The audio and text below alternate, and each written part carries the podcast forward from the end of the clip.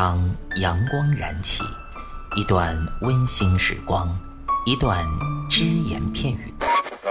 男女同时练深蹲，床受不了。嘴炮作为一个软饭男，为什么能够创造霸业，形成一个现在的吸金王？没时间健身吗？每天只需要四分钟，你完全有可能把握自己。听老安每个工作日健身那些事儿，每天五分钟，进步每一天。各位听众朋友们，大家好，欢迎大家收听今天的安老师说。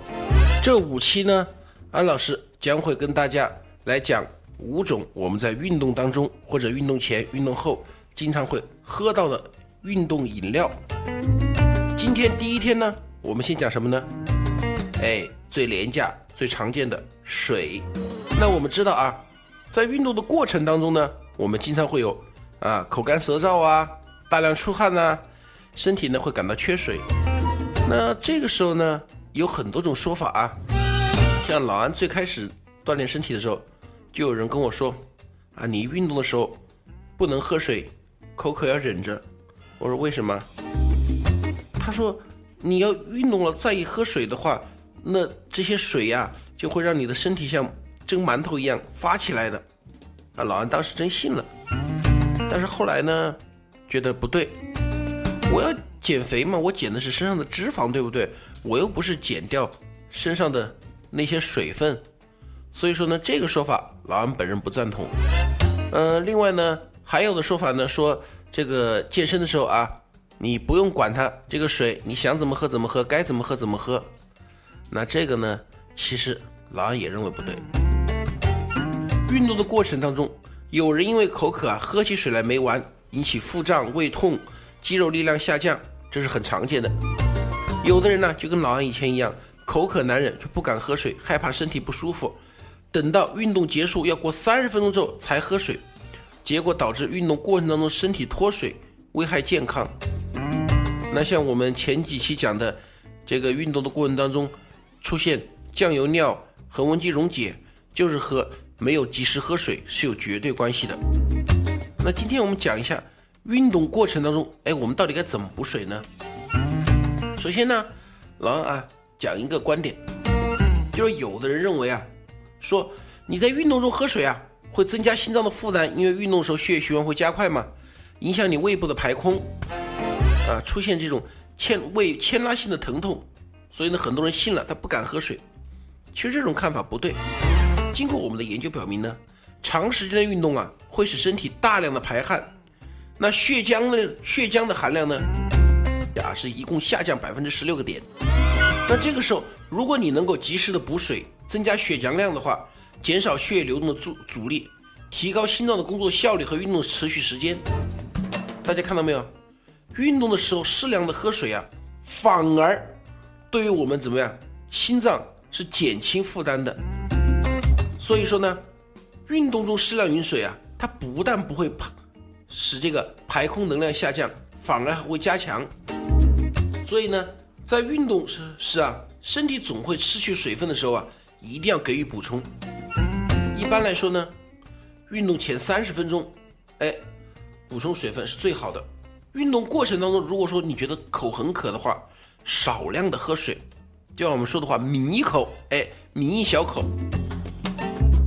如果是进行的强度比较大的训练，比如说举重啊、跑马拉松啊，那么除了训练前、训练中补水之外呢，训练后它也是要补水的。补水的过程当中呢，我们还要注意啊，尽量的不要喝这种什么汽水啊、可乐啊这种。那这个时候呢，我们知道有些特别有时候跑步的时候喝了一些汽水啊，你打个嗝啊，那么是很难受的。你有的时候那个我们知道喝碳酸饮料喜欢喜欢打嗝嘛，对不对？打个嗝很难受。主要喝白开水。那像夏天的时候呢，可以喝一点绿豆汤，或者说你担心身体里面呃缺盐分，因为我们知道流汗会带走盐分嘛，百分之一的淡盐水，就是说。放一点点盐，但是基本上一口来尝的话，感觉不出到什么野咸味来，以那样为标准。那这样呢，不仅可以补充水分，喝一些绿豆汤的话，喝一些淡盐水，去热除暑啊，及时补充体内因大量出汗而丢失的钠元素啊，都是很有作用的。那喝的时候呢，还有一点，不要喝过冷的水，你可以喝凉水，但是呢，你不要喝冰水。虽然说喝冰水很过瘾啊，但是我们知道，你平时体温呢在三十七度左右，运动之后呢是有一段时间可以上升到三十九度的。如果这个时候你在喝冰水的话，确实过瘾，老安试过，但是呢，强烈的刺激肠胃，引起这个肠胃平滑肌痉挛，也就是我们俗称的胃抽筋。那重则是胃抽筋，即便轻则的话呢，哎，肠胃功能会受损。导致消化不良。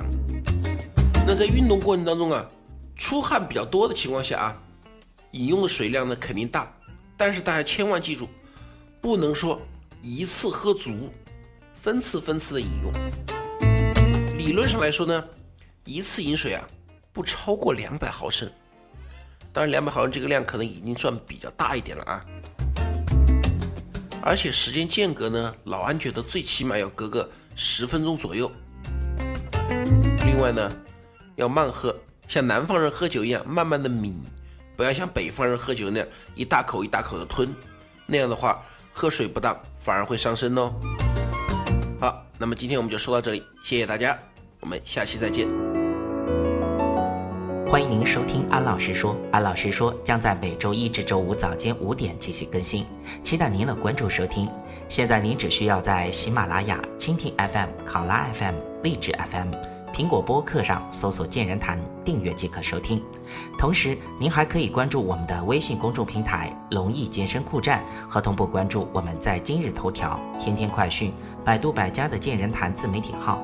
安老师说：“每天五分钟，健康进步一点点。”